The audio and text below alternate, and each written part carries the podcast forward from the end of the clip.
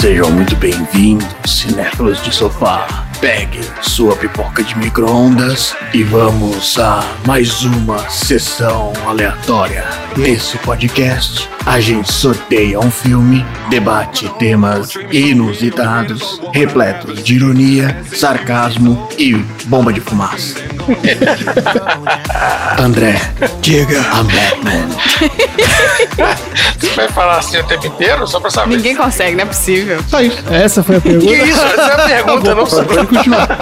Não, não, não tem pergunta. O Batman não pergunta nada pra ninguém, não. Tá ótimo. É verdade, eu não tinha pensado nisso. Mas eu tenho uma pergunta, eu, tô, eu sou curioso. Marina, se você fosse ser um super-herói baseado no animal que você tem mais horror, que super-herói você seria e como é que seria a sua roupa? Eu seria uma super barata. Aê! Eu voaria e entraria pela janela. Nossa, isso aí é terror. E colaria na cara das pessoas, assim, ó. Pá! Aí é terror. Se voar, Quando voa, nossa, é mais terror que o Batman fácil. é tenso. Não, e eu quero voar batendo asa barulhenta igual besouro, sabe?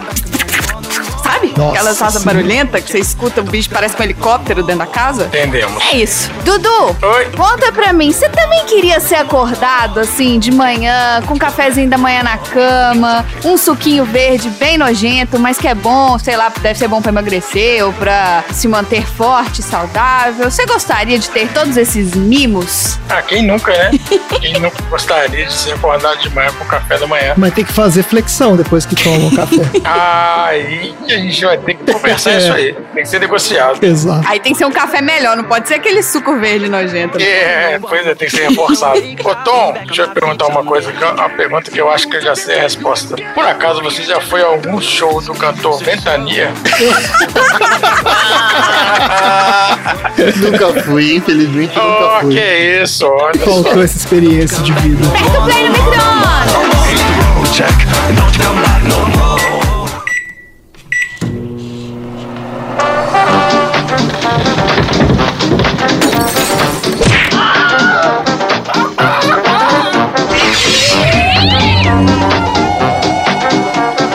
Sessão aleatória.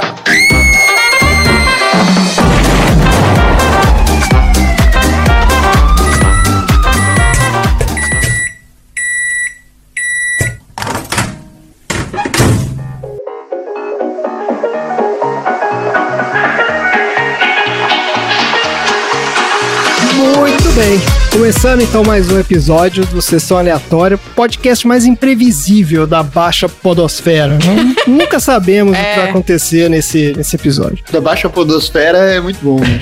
Isso. Foram oito episódios até chegar. Só oito. De todos os filmes do mundo, demorou oito pra gente chegar nesse. É, Não, olha, é o seguinte, tem um ditado que fala que tem duas coisas inevitáveis na vida: morte e impostos. Vocês já Nossa, ouviram que isso, né? horrível. Death in Texas. É, exatamente. Mas na verdade eu diria que existem três coisas inevitáveis na vida, que é morte, impostos e Batman no sessão aleatória. Isso ia acontecer. Isso ia acontecer. Isso ia acontecer, é gente. isso aí. Igual a Adam Sandler. Também vai acontecer. Dançando já vai acontecer. É é no É. episódio 38. Não, não, não, não, não, não, Para não, com é. Porque vai ter. Já tem o que é o tiro da pesada. É, a gente tá É os voltando. 70 e poucos. É. Não, tem gente querendo colocar filtro aí, não pode passar isso, não pode passar aquilo, vai ter a da Sander. Vai ter Adam Sandler. Ah, é o seguinte, é sorteio, pode ser sorteado ou não. Mas se esse episódio de hoje prova alguma coisa, é que os deuses do cinema claramente escutam sessão aleatória e já tá aí o resultado. Inclusive, no início de todo episódio, eu f- dou aquele aviso, né? Eu falo que sessão aleatória não é um podcast de crítica de cinema, então se você não viu o filme, você não precisa ter visto, blá blá blá. Mas hoje eu vou falar o seguinte: se você não viu o filme, você tem que ver pra você ser uma pessoa plena e realizada. Não tem essa de ser, ah, eu não vi o filme do bar. Tem que ver. Tom, Dudu, vamos fazer um- um jogo assim? Eu pego um copo de vinho, vocês pegam um copo de cerveja. E toda vez que o André falar que é o melhor filme do mundo, a gente dá um gole? Ah, não Nossa, é o melhor filme. Nossa, tá doido. Eu Não, vou- não, não. Eu vou pedir já o soro fisiológico pra cada um de vocês. Não é o melhor filme do mundo. Glicose, Não, não, não, não. Glicose na veia. É pra isso vocês aí. já ficarem já de, de reserva aí. Um pouco de droga, um pouco de salada. Não, calma, calma, calma, que esse ainda não é o melhor filme do mundo, porque ainda não é o Cavaleiro das Trevas. O filme da semana é Batman Begins. É um clássico moderno, foi sorteado da lista do André, então eu vou começar perguntando. André, por que, que você colocou esse filme na sua lista? Olha, André, é o seguinte... Pergunta, Uma André. pergunta, André. As perguntas excelentes. Então, na real é o seguinte, eu fiz uma lista de filmes que iniciaram franquias de sucesso. E o Batman Begins foi o filme que iniciou não só a trilogia do Nolan, mas na real, assim, tudo que a Warner fez com os personagens da DC no cinema foi começou nesse filme. Então, esse foi o filme que começou a nova era da DC no cinema. Exato. Foi- o resto foi tudo pro lixo. E é um filme sensacional também. Então, por isso que tava na minha lista. Ah, beleza. Obrigado, André. Valeu. Então, Meu Deus, que papo de maluco.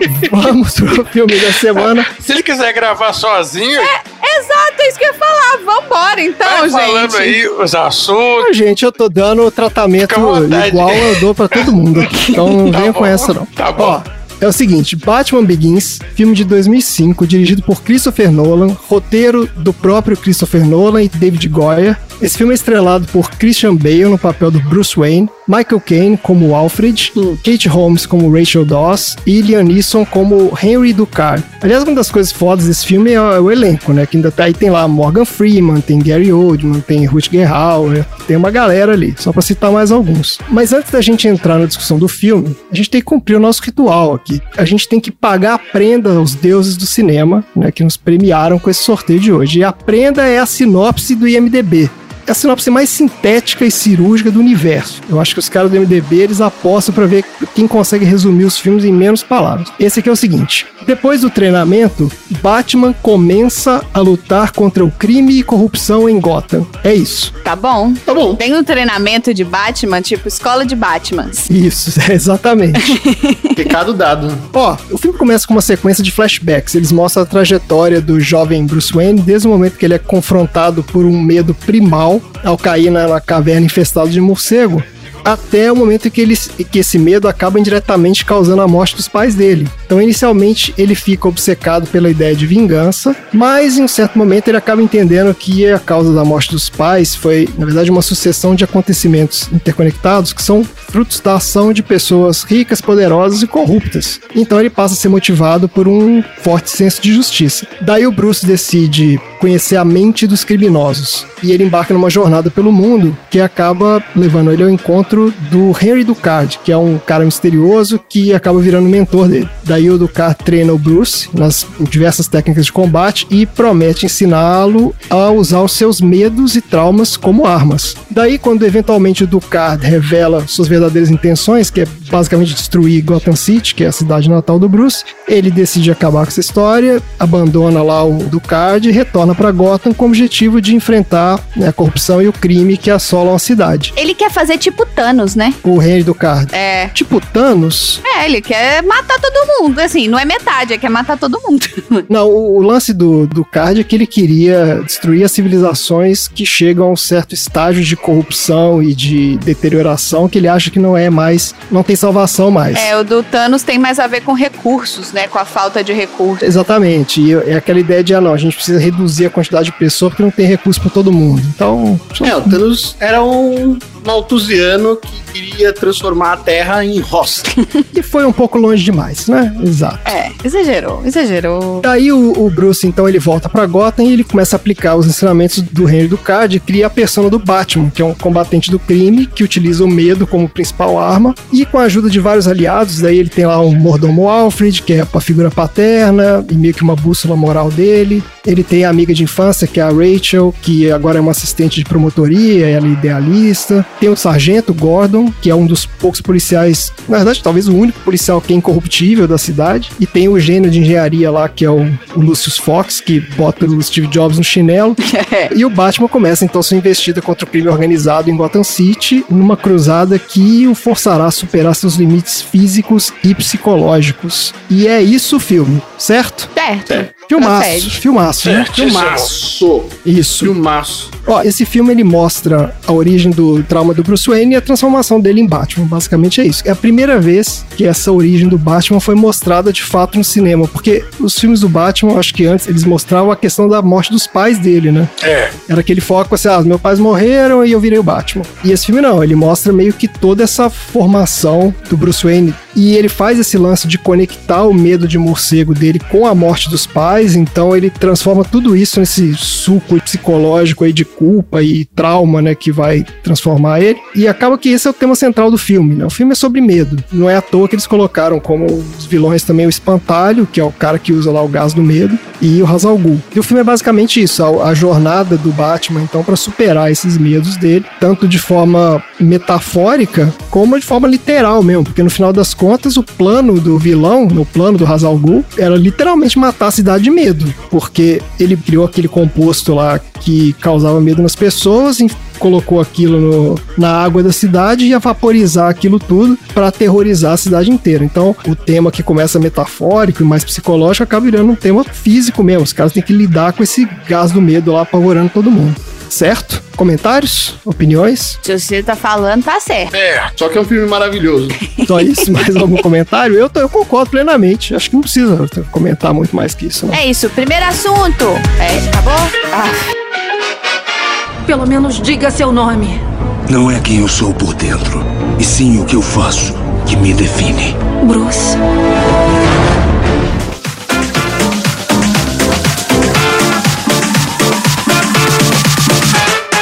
Vamos falar então sobre a produção do filme, que é, é interessante. Porque, assim, pra você entender a importância desse filme, você precisa lembrar que o Batman, apesar dele ele é um ícone da cultura pop nessa época, mas, assim, no imaginário popular, ele ainda era aquele personagem bem caricato, assim, quase cômico, né? Ele não era considerado um personagem que poderia ter alguma profundidade dramática. Então, assim, você teve lá os filmes do Tim Burton, 89 e 92, que eram um pouco mais sombrios e tal, mas é, o Batman ali não tem personalidade nenhuma, né? É super raso. E depois vieram os filmes do Joe Schumacher, dos anos 90, aquelas duas porcarias lá do Batman Eternamente e aquele Batman e Robin, que voltaram com aquela imagem do Batman da série dos anos 60, né? Aquela coisa totalmente carnavalesca lá, com um monte de vilão cômico, cidade toda colorida, maluca, caricata. Você não tinha como aprofundar nada ali, não. Daí, quando o Christopher Nolan ficou sabendo que a Warner tava lá procurando né, ideias para fazer a, a franquia do Batman, ele veio com essa história de que, ó, eu eu quero fazer um Batman mais realista, mais sombrio, um personagem mais complexo dramaticamente mesmo. Pra se afastar daquela visão caricatural lá que as pessoas tinham. Então, assim, esse Batman ele existe num mundo que é muito mais parecido com o nosso,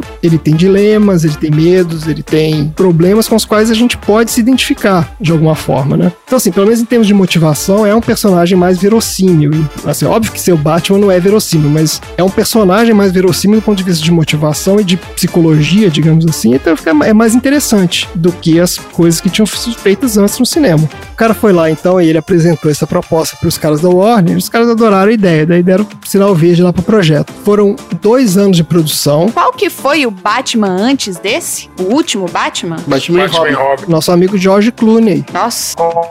Aí. Contra o Schwarzenegger. Schwarzenegger. isso, em 97, Nossa, sete anos depois. precisa ter tempo. Daí os caras fizeram a pré-produção desse filme todo na garagem, na garagem do Christopher Nolan. E eles juntaram toda a equipe lá e ficaram morando lá. Espero que não tenham morado na garagem do cara, mas assim, se reuniam lá pra fazer a pré-produção do filme, design, tudo isso. E daí a, a Emma Thomas, que é a esposa do Nolan, e que é uma das produtoras do filme, na verdade ela, ela produziu todos os filmes dele, na real. O nome dela é esse mesmo? É, Emma Thomas.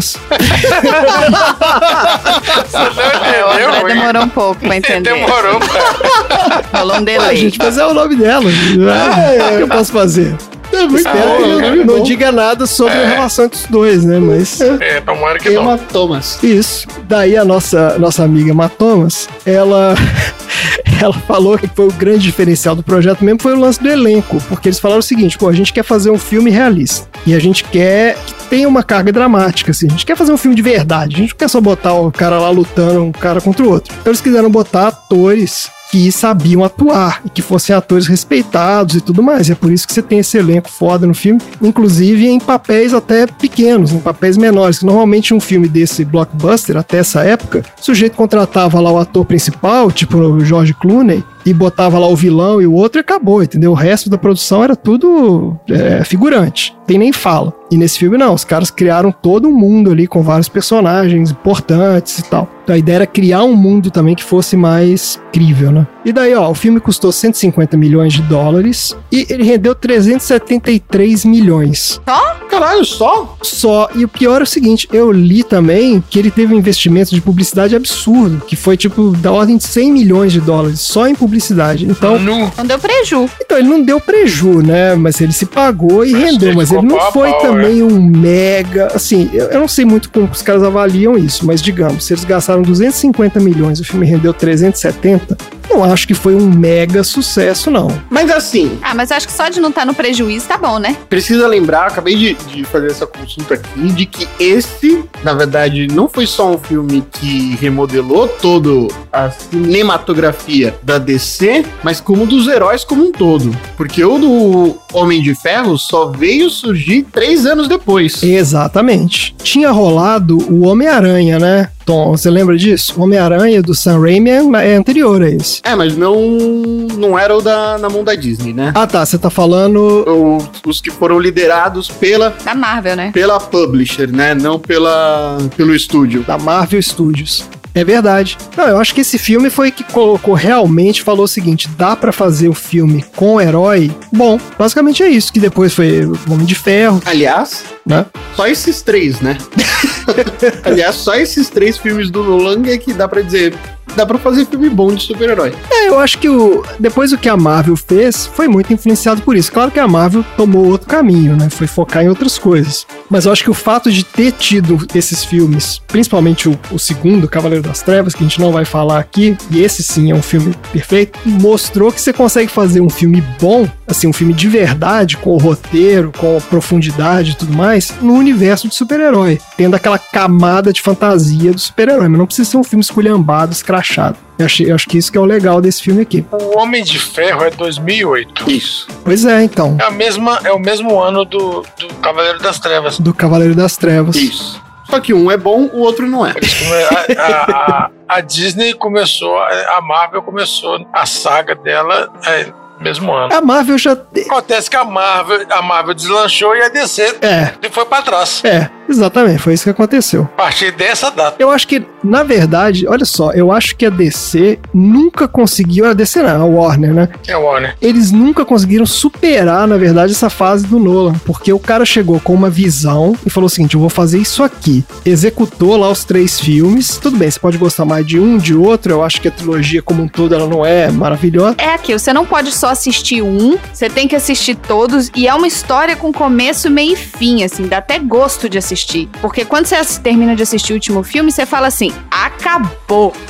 Fechou, fechou a É. história que começou lá no primeiro. É isso mesmo. Exato. E só que aí o que aconteceu? Eu acho que os caras, como foi, teve muito sucesso, principalmente porque ele deu esse, de- esse verniz, digamos assim, essa, essa carimbada de qualidade nos filmes de herói, eu acho que a Warner depois ficou cagada de mudar a visão e continu, tentaram continuar a visão do Nolan com É, esses aí, com Super-Homem, com os outros filmes. sem o cara. É, eu também não entendi. Por que, que não chamaram ele pra tentar. Pô, mas você sabe que Devem ter chamado. ele tá- tava envolvido, viu? No Homem de Ferro tava. No Homem de Ferro não, desculpa. No Homem de Aço. Homem de Aço, Homem de Aço. Exato. Troquei os metais. Mas era a visão do Zack Snyder, não era não? A direção é, mas a produção não. Christopher Nolan era produtor e o David Goyer era o roteirista. Então, assim, eles tentaram pegar, mas esse é que é o problema, entendeu? Eles tentaram pegar. Isso aí é a teoria do sorvete com bacon. É o sorvete de bacon. É o, é o sorvete bacon. É Essa isso é a aí. teoria do André que eu vou carregar pro resto da minha É o vida. sorvete de bacon. Sorvete de bacon. Pô, o Zack Snyder é bom. Pô, o Christopher Nolan é bom. Não Os é, não. dois juntos vão ficar melhor ainda. Não. Não é, não.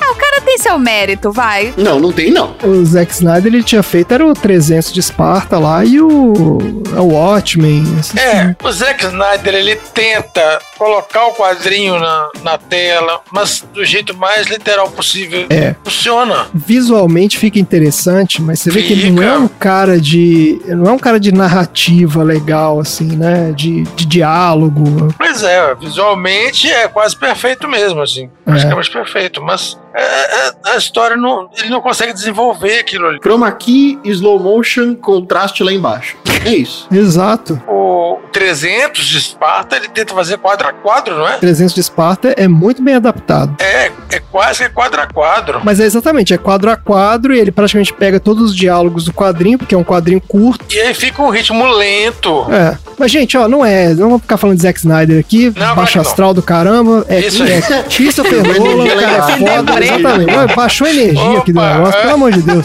Então vamos aumentar essa energia! Uhul! Só quero falar o seguinte, pra gente encerrar aqui a parte do filme, ó. Tem uma parte legal de curiosidade que foi a transformação do Christian Bale. Ah, mas ele é o cara que, é- Vamos lá. que se modela mega pra qualquer coisa. O filme que ele tinha feito antes desse era aquele do Operário. Vocês já viram aquele filme? Bom maquinista.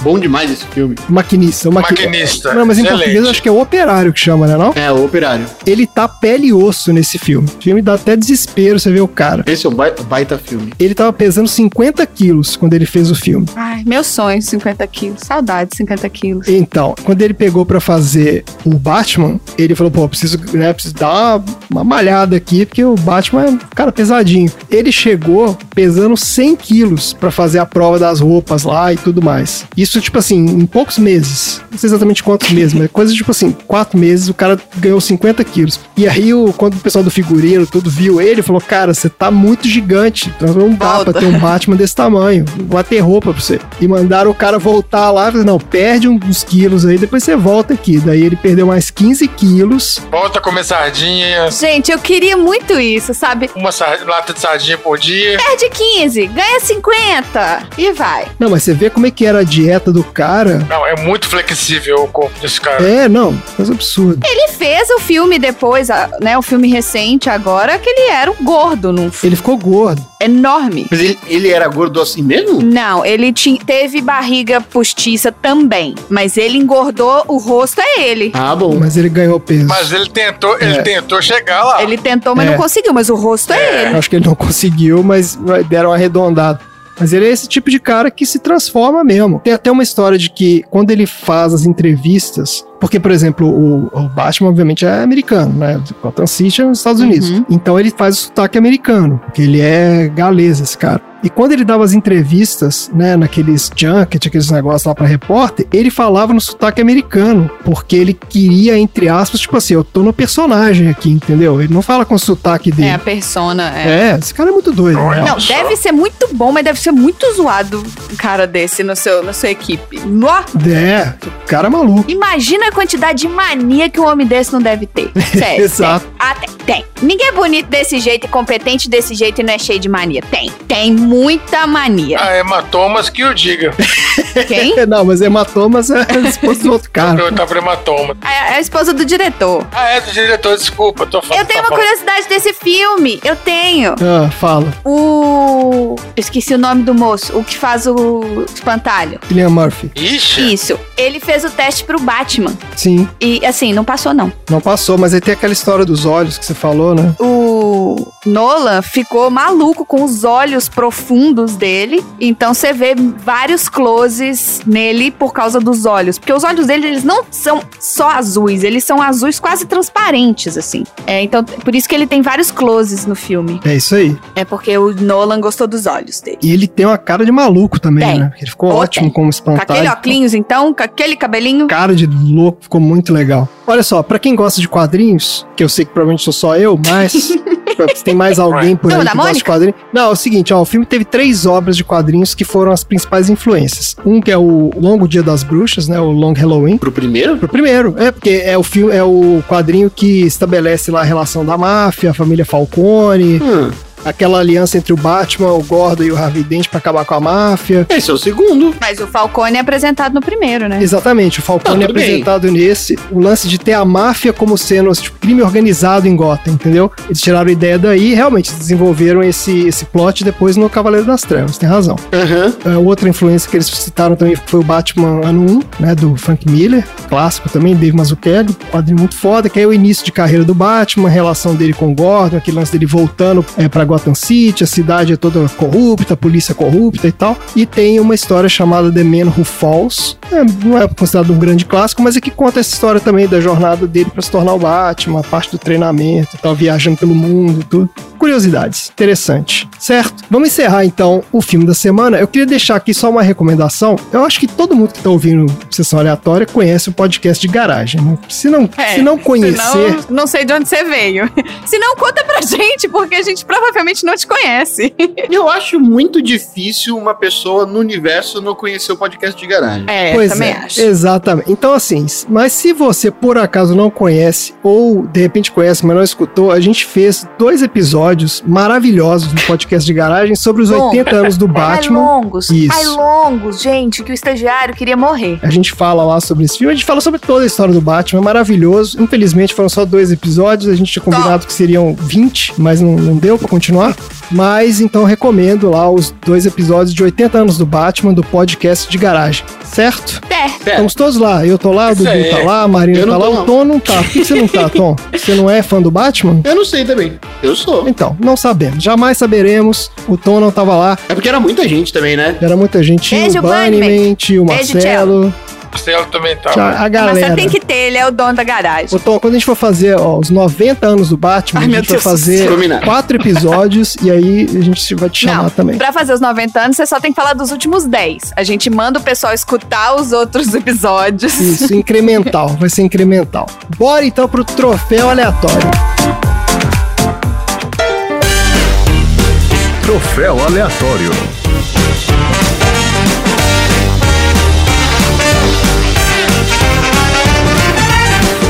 Vamos então pro nosso troféu aleatório da semana. Troféu aleatório é esse, esse galardão de valor inestimável, agraciado pelo nosso painel de especialistas em Tá assuntos aleatórios. Eu acho isso. Esse prêmio tem que ser valorizado, gente. Dudu, defina o troféu Também aleatório. É a acho. cereja do bolo de todos os É troféus. isso, a cereja do bolo. E cereja é uma coisa maravilhosa, gente. Então não há nada melhor que cereja. Aquele que a Mary Streep não tem. É, é verdade. Não tem. Leonardo DiCaprio continua, né? Fazendo campanha aí. Mas enquanto estiver tocando fogo na Amazônia, não vai rolar, Leonardo DiCaprio. Não vai dar. Não vai É dar. isso aí. Não vai dar.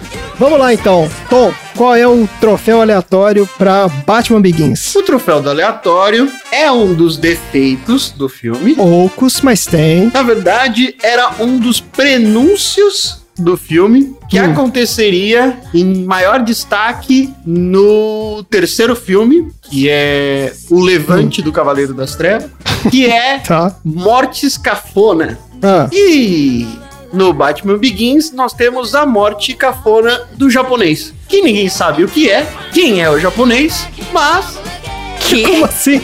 Ah, você diz o cara que é fingir que era o Hazal Hum. Ghul? isso Não, gente, peraí. Ele não fingia que era o Hazalgul, não. Ele era o Hazalgul, pô. Não, ele era. ah, Todo mundo tinha certeza que ele era o House of Gucci. Você tá, você tá de sacanagem. Peraí, não, volta, volta. É, Ele era o Hazalgul. Não, todo mundo achava que, Ele não era o Hazal Ghul. que o japonês era o House of Gucci. Todo mundo Era. achava. Primeiro que o cara não é japonês, tá, gente? Pela barbinha, a- é a barbinha do House of Gucci. Eu nunca achei que era ele. É a barbinha do House of Gucci. Pera, eu- gente, eu tô muito confusa. Eu nunca achei que era ele. O japonês Pra mim, o Hazal Ghul era o do K. é, e é, Não, não, não, não. Claro que é. mas o Que japonês. tá fingindo de Hazal Ghul. De não Hazal Ghul. Entendi. Gente, o Razal Gol é do carro, você sabe disso. O japonês não é o Hazalgu. No entanto, o japonês é o Hazalgu disfarçado de japonês. Não, errei. É o japonês Não, disfarçado de Hazal Ghul. é o, é, o, é o japonês disfarçado de Hazalgu. O É japonês.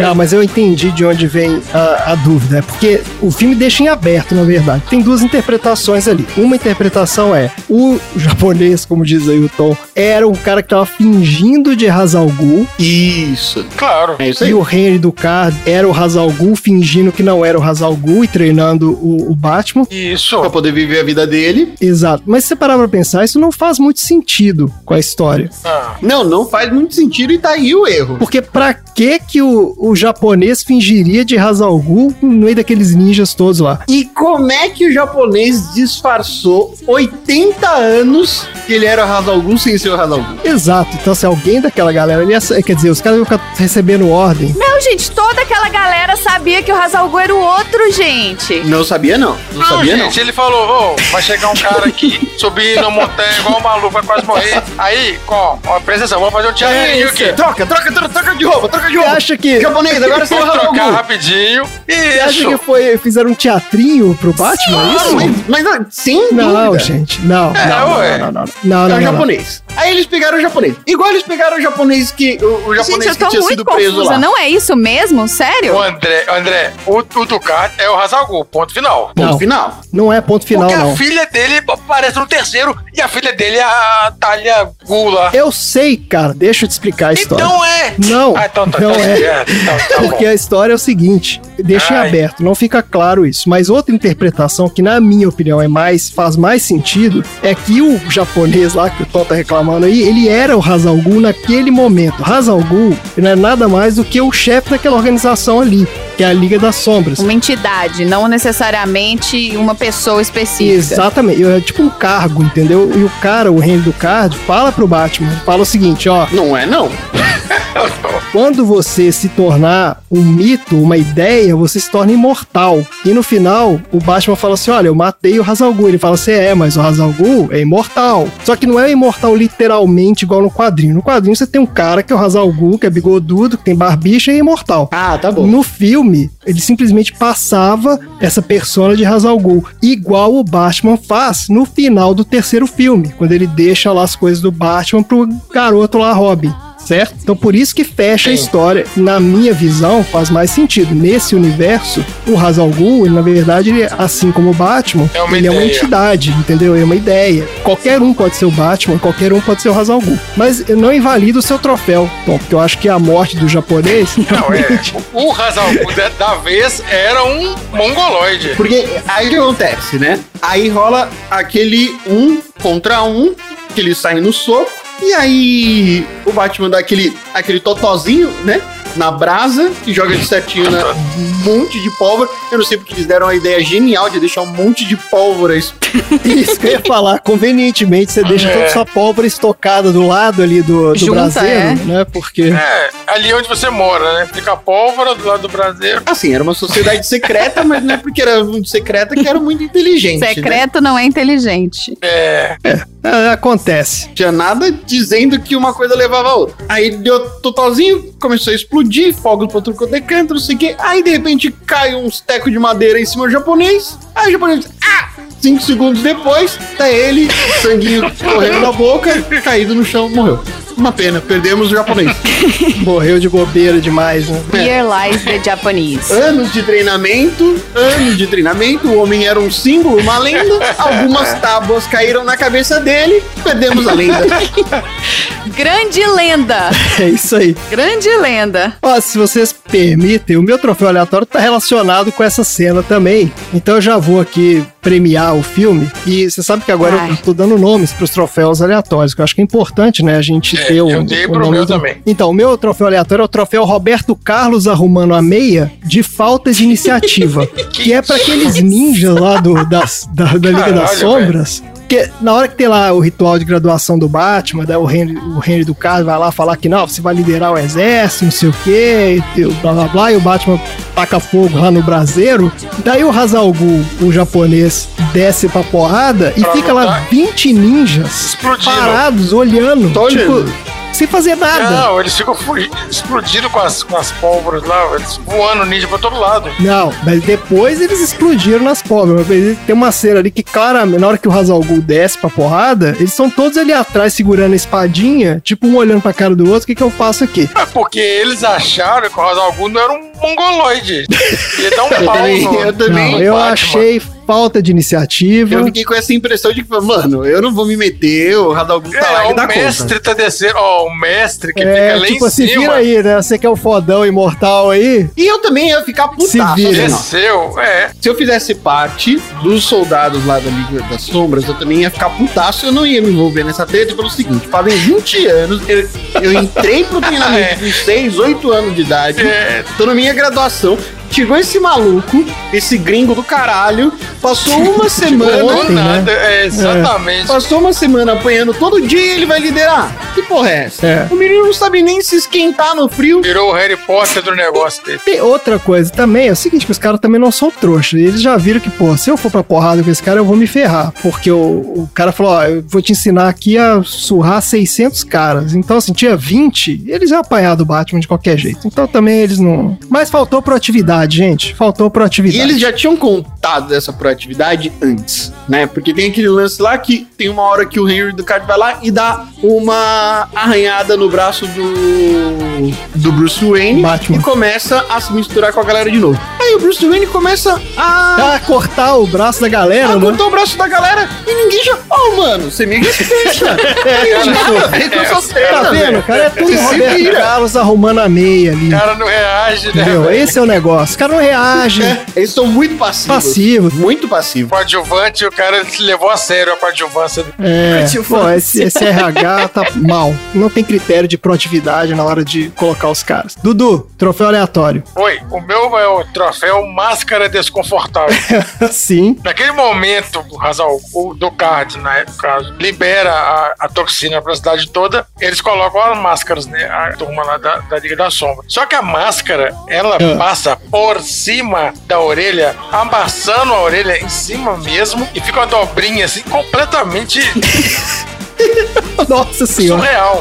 Aqui. E a, e a- a tira é grossa, a tira da máscara é grossa, então ela fica em cima da orelha mesmo. Não é no, não é por- no alto nem embaixo. Não tá otimizado. É em cima mesmo, cobrindo a orelha dele. Aquele ali, ele deve ter ficado puto usando aquele negócio. Eu acho que essa é a, é a máscara, é o prêmio Vingador do Futuro de máscara desconfortável. Porque você lembra da máscara que o Schwarzenegger usou lá no Vingador do Futuro? A máscara da velha? Que ele vai no, Ah, não, mas aquela. Ah, ele tira a máscara e tem uma bomba dentro da máscara, mas aquela é funcional. que é uma coisa completamente sem sentido. É verdade, aquela é, mas não, mas essa podia ter resolvido. É, podia. 150 milhões de dólares. É, não, não. Dá não, pra fazer uma máscara melhor, né? Podia ter Os gastado caras economizaram na máscara aí. economia porca. Machucou a orelha do Liam Neeson. Sacanagem. Sacanagem. Marina, sou o troféu aleatório pra Batman Begins. O meu troféu aleatório é o troféu Tô Nem Aí É Seu Mesmo.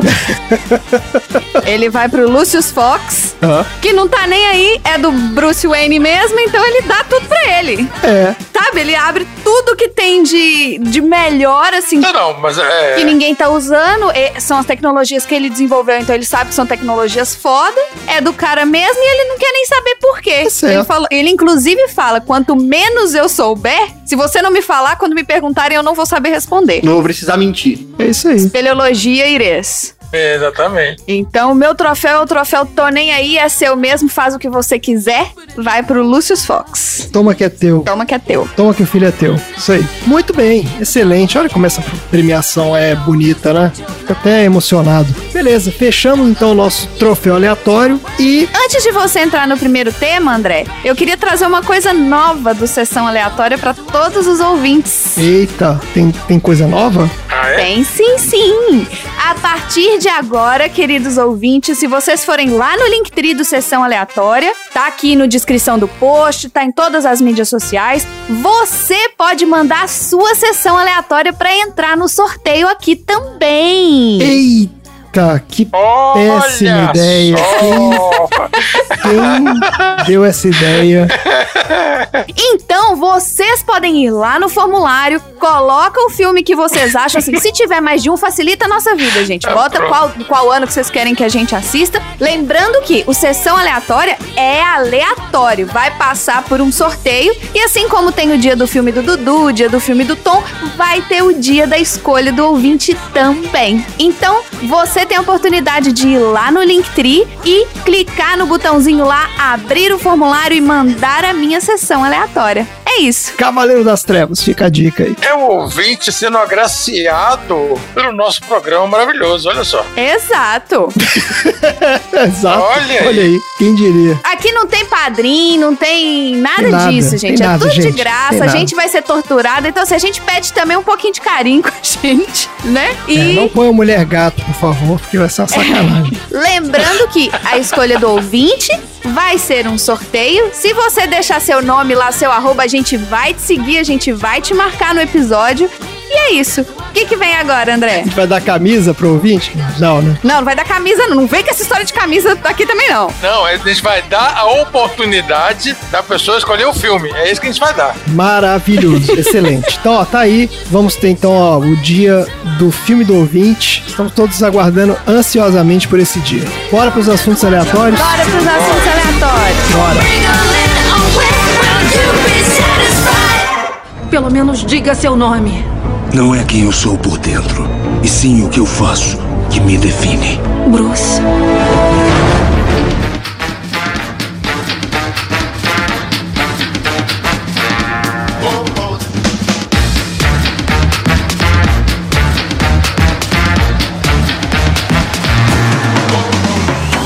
Vamos lá então, começando os nossos assuntos aleatórios. É o momento mais esperado desse programa, um momento educacional, um momento inspirador, né, onde nós tiramos as dúvidas que nos afligem a vida inteira sobre assuntos que a gente nunca imaginou que teria dúvida. Começando então com a Marina. Eita. Marina, qual é o assunto aleatório da semana? Eu vim aqui hoje, aqui neste podcast, pra falar que o Batman não é o verdadeiro herói desse filme. Ah, Opa! vem, sempre tem. Opa! Polêmica, polêmica nesse programa. Vamos lá. Não é o Batman. Quem é o herói? Tô com o pé na porta já. O Batman, o Bruce Wayne, não seria ninguém, não teria sobrevivido se não fosse pelo Alfred Tadeus Crane Pennyworth. Ah, Ele é Crane também? Ele, é Crane. também. É. Ele é parente. Não, ele não é parente do. Já que a polêmica tem que ser no. Não, mas eu gosto muito do Alfred. Não, e vocês, gente, vocês assistiram o filme. Não, esse Alfred é excelente. duas vezes. Se não fosse o Alfred, o filme tinha acabado ali. Duas vezes. É. Então, assim, eu, eu ia falar até do Gordon. Porque também, se não fosse o Gordon, o trem tinha chegado na, na Torre Wayne e tinha explodido as águas tudo lá. Mas o Alfred salvou mais e antes. Hum. Então, eu escolhi o Alfred e eu quero trazer pra vocês um pouquinho da história do Alfred Pennyworth. Bora. O mordomo do Batman que aparece nos quadrinhos da DC. Excelente. Vamos O lá. Alfred ele é retratado como um mordomo, um tutor legal, melhor amigo e um ajudante de campo e às vezes até uma figura paterna substituta do Bruce Wayne após o assassinato dos pais. Ele era um ator britânico com formação clássica, um ex-executivo de operações especiais, de operante de honra e ética com conexões de dentro da comunidade de inteligência britânica. E bem específico isso. Eita, que isso? É um, é um baita cargo isso aí. Viu como ele é muito mais foda? O Bruce Wayne é só rico. Ele é só rico. Eu Fui contratado velho então já. Ele serve como a âncora moral do Bruce. Eu acho assim. É tipo o grilo falante. É, ele, ele é consciência, né? De alguma forma. Ele é. Sim. Ele, ele é sarcástico, ele é cínico, mas. Ele tem umas tiradas que traz um alívio cômico às vezes, sabe? Adiciona um pouquinho de humor e tudo. Na mídia que não são os quadrinhos, ele foi retratado pelos atores William Austin, Eric Wilton, Michael Go, Go, Go, Gog, Michael Caine, Jeremy Irons e Douglas Hodge. Isso tudo em filmes, né, e no cinema, e por Alan Napier, Efren Zimbaslis Jr., Ian Abercrombie, David McCallum e Sean Pertwee na TV. Nossa senhora. Quem, qual que é o do Gotham? Essa galera toda já foi o Alfred. Qual que é o, o Alfred do Gotham? Não faço a menor ideia, não vi Gota, desculpa. Ah, o Alfred do Gotham, ele é muito bom. Eu, eu ainda digo que ele é o melhor Alfred de todos. Aí Ah, eu gosto muito desse Alfred, do Cocaine. Melhor que o, que o Michael Caine? Ele é o melhor Ah. Alfred de todos. É, sei lá, eu não gostei desse gota, não. O Gotham é uma série sobre o Eu achei Alfred. que era uma série sobre o Gordon, não é não? É, mas não tem uma série agora que é do Alfred mesmo? Não, e agora vai ter uma série do É a Alfred. Pennyworth. Ah, vai ter. É. Que é o um spin-off do Gotham. Porque o Alfred deitava o cabelo no- na série do Gotham. Ele era bom demais. Ah, é. Ele conseguiu ser melhor do que o Gordon. Mas a série do, do Gotham não é que todo mundo é menino e ele é o único adulto? Aí é fácil também, né? I- Inclusive o, o Alfred. Ah, ele é, ele é menino também? Ele é criança? Todo mundo é menino e ele é o único adulto que Ele é um adulto. Ele é um cinquentão. Então, ele é um cinquentão e os outros todos são criança, pô. É óbvio que ele é mais foda que todo mundo. Ele é altamente inteligente, ele é cheio de recursos, afinal, né? O chefe dele é mega rico e tá torrando dinheiro sendo um vigilante. Alfred, ele comanda as operações do dia a dia da mansão Wayne e também da Batcaverna. Então ele é um double mordomo, que ele cuida tanto lá de cima quanto lá de baixo. Isso. Sendo um ex-ator, ele usa as habilidades de atuação e de disfarce pra ajudar o Batman em campo quando é necessário. E é até capaz de se passar por Bruce Wayne no telefone de maneira convincente. Olha, Isso é super útil. Sem contar com as lições que ele dá pro Bruce, que no final das contas, assim, né? Ele tá lá é pra isso, pra puxar a orelha. Ele também prestou primeiros socorros muitas vezes, incluindo sutura de feridas, remoção de balas e apoio tático ocasional. Ele também é capaz de realizar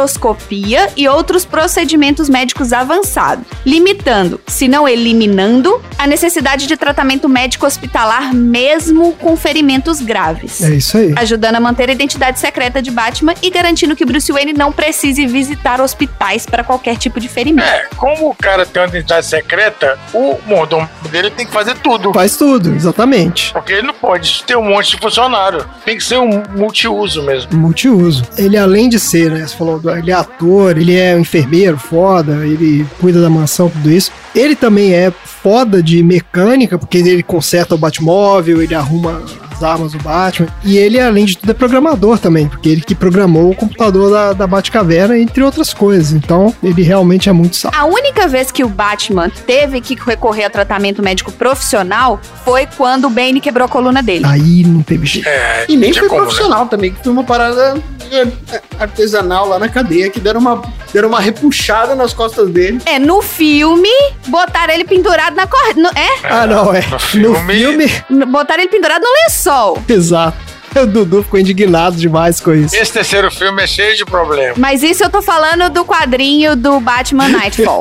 No, no filme, realmente, aquilo ali era um E também quando ele sofreu uma fratura no crânio em Batman Rush. silêncio. Nessas duas ocasiões, o próprio Alfred admitiu que as suas habilidades eram inadequadas para esses procedimentos. Além de tudo, ele é humilde. Nesse que ele do, do silêncio é que vem o vem um amigo de infância dele pra cuidar dele e tal, né? Que tem toda uma história lá, que esse cara depois é um vilãozinho também. Sempre é. Embora o Alfred não seja tão hábil em ma- artes marciais quanto o Bruce Wayne, ele ainda é quase tão engenhoso. Tem uma história em que o Alfred é sequestrado. Ele escapa prontamente e ainda vence todos os, os captores dele sem sujar o terno. Olha aí. No quadrinho, né? Óbvio. Mais tarde, foi mencionado que ele havia sido sequestrado sem sucesso 27 vezes. Porra! Esses eventos acontecem nos quadrinhos Gotham Adventures, baseado nas aventuras animadas de Batman, e não dentro da continuidade DCU padrão. Legal. Esses eu não li, não. Mas olha só, ele é uma mistura, então, se você parar pra pensar, ele é meio que um 007 com Dr. House, né? Porque ele tem o, o lance lá Sim. com o Mr. Robot, porque ele tem o lance Sim. da programação, hacker e tudo mais. O que mais? Fala aí alguém que cuida da casa, foda. Palmirinha. Não, Palmeirinha é cozinheira. Não, a Palmeirinha cozinha, não, a Palmeirinha cozinha. É aquela babá que voa, Mary Poppins. Mary Po- É, mas ele não tem filho, né? Não, mas ele, mas ela cuida da casa Não, é- toda. mas Mary Poppins também tem filho, não. é? Tem sujar a roupa. Ela cuida da casa toda, não é só babá das crianças, não? Não, é Mary Poppins é mais babá, é verdade. Ela é governanta, né? Eu acho que ela era babá das crianças. Governa, é. Não, ela é babá. A governanta não. Uma não. babá quase perfeita. Uma babá, isso, é o babá quase A perfeito. governanta é outra. Então ele é esse- esse mix de tudo isso aí. Isso, Robin Williams, né? Na babá Miss faz Doubtfire. Acabei de Miss lembrar. Doubtfire. Isso. Doubtfire. Miss Doubtfire. Acabei E o de lembrar. mecânico fora também, ué. Tem que ter qual Sim. mecânico. Mecânico foda é o Toreto. Ele é um um misturado com o Toreto. Eu não sei. Toreto lá do Velozes e Furiosos. Ah, nunca vi esses filmes, não, sabendo. Parei no 1 e não Isso, lembro Vin disso. Diesel. Aliás, se aparecer na sessão aleatória, eu vou Ah, não ver. vai aparecer, não. Porcaria. Ah, se agora vocês abrirem aí pro ouvinte mandar Calma. filme. Acabou de abrir as portas pros ouvintes e acha que não vai Calma. aparecer. É, Nunca diga não, qualquer coisa Ó, agora. são nove filmes. Você dá pra fazer dois sorteios com um filme diferente, com, com todos os filmes desse negócio aí, tá porcaria. É, dá pra eles botarem todos, né? Mas aqui, Mari, deixa eu perguntar. Nessa sua pesquisa aí, eles falam em que momento que ele foi contratado? Porque eh, o Sim. Alfred ele foi mudando ao longo da história dos quadrinhos. Tem, Tem várias três versões dele. versões. Isso. Fala aí das versões. Excelente pergunta, André. Muito obrigado. Excelente pergunta, André. Você faz perguntas muito boas. Muito boas. Ele tá fazendo as perguntas pra saber se eu não sei, pra ele poder falar mais do Batman. Vocês estão vendo, né? Mas a minha pesquisa é boa, tá, gente? Ó, existem três histórias do Alfred, né? Três versões do Alfred. Três versões. Uma é a pré-crise, Uhum. outra é a pós-crise Isso. e a outra é a pós-flashpoint. Na verdade, é pós-crise de identidade a outra, né? Mas. Você quer ler minha pauta aqui? Pode vir. Não, conta aí a história. Ó, DR. aí, Não, ó. eu quero só trazer também que durante a o Batman, a ressurreição de Hazal Gul, o Ubo, que é o guarda-costas do Hazal Gul, tenta usar o Alfred como refém, mas o Alfred dá um socão nele e não funciona. não, não Esse é um vamos. dos sequestros que deu errado. Isso. Não vamos usar o Alfred de refém. Não vai dar certo. E como não tem, né, superpoderes, como ele não é um bom lutador, etc., ele é a única, único membro da equipe Batman, entre muitas aspas, que o Bruce não se importa que use uma arma de fogo. Então ele é o único que verdade. o Bruce deixa usar arma de fogo. O resto não pode. Não, mas o, o Gordon usa. Não, mas o Gordon é polícia, né? Não é- ele não é do clã ali. Tipo, Batman, Robin, Batgirl, Batwoman, Batwhatevers. Isso, Oráculo, aquela galera ali, Ah, você tá falando. É, porque pela mim, clã Batman, achei que era só. É. Asa Noturna. É. É, os, os aprendizes do Batman, digamos assim, né? Ele não deixa os caras usarem a Entendi, entendi. Agora eu Mas entendi. você, foi, você- você disse que a minha pauta, minha pauta você não falou. Conta aí as três versões do, Al- do Alfred. Calma, é porque eu tava falando do sequestro, eu tava contando a história, aí você não deixa. Não. Ah, tá, ainda não chegou lá. Tá bom, vamos lá, vamos lá, segue aí. Ó, o Alfred pré-crise, ele era o Alfred Beagle. Isso, Alfred Beagle. Aí você imagina, gente, aquele Beagle branquinho, né? Com aquele cabelinho branco, simpático. Não, não é um Beagle, é o Alfred Beagle. Ele era um agente de inteligência aposentado que o pai dele, que era o Jarvis Beagle, que era o mordomo for real da família Wayne, insistiu que o Alfred também se tornasse mordomo e também se tornasse um, como é que eu vou dizer, funcionário da família Wayne. Porque o Alfred, no- ele queria ser ator, mas ele acabou desistindo da carreira para agradar o pai e continuou a tradição da família em servir a família Wayne. Ele se apresentou pro Bruce Wayne e pro Dick Grayson na Wayne Manor, lá que ele já era mais velho, ele não passou por nada do, do início do Batman, tem esse negócio de trauma dos pais, não tem nada. É, ele chega lá já tá rolando o Batman. Isso Isso. e insistiu em, seu- é, em se tornar o seu mordomo. Nem o Dick Grayson, que é o Robin, né? Nem o Bruce Wayne queriam isso. Primeiro Robin. Porque eles não queriam botar em risco as identidades secretas tendo um criado dentro da casa. Mas eles não tiveram coragem de rejeitar o Alfred porque o pai era o mordomo, do- né? Foi mordomo a vida inteira da família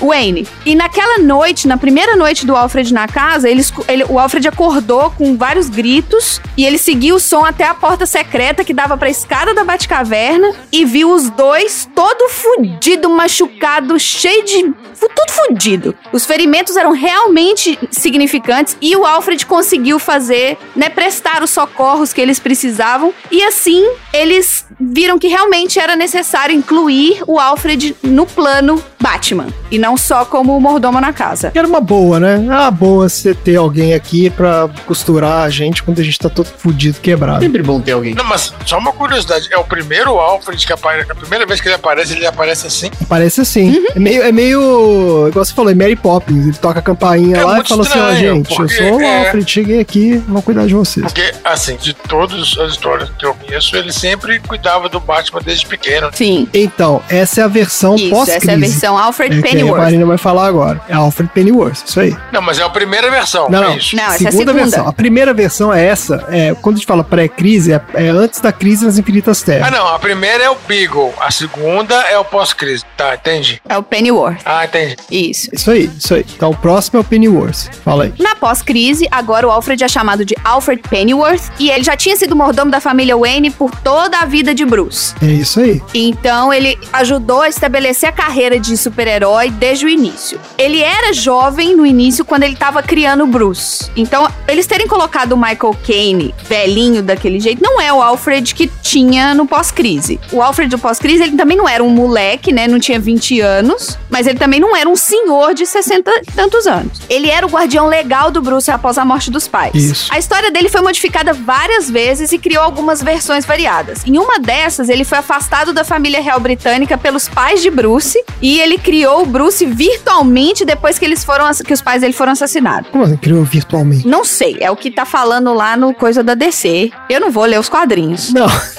não, não, acho que. Por Zoom, foi via Zoom. É. Não, peraí. Pelo Zoom.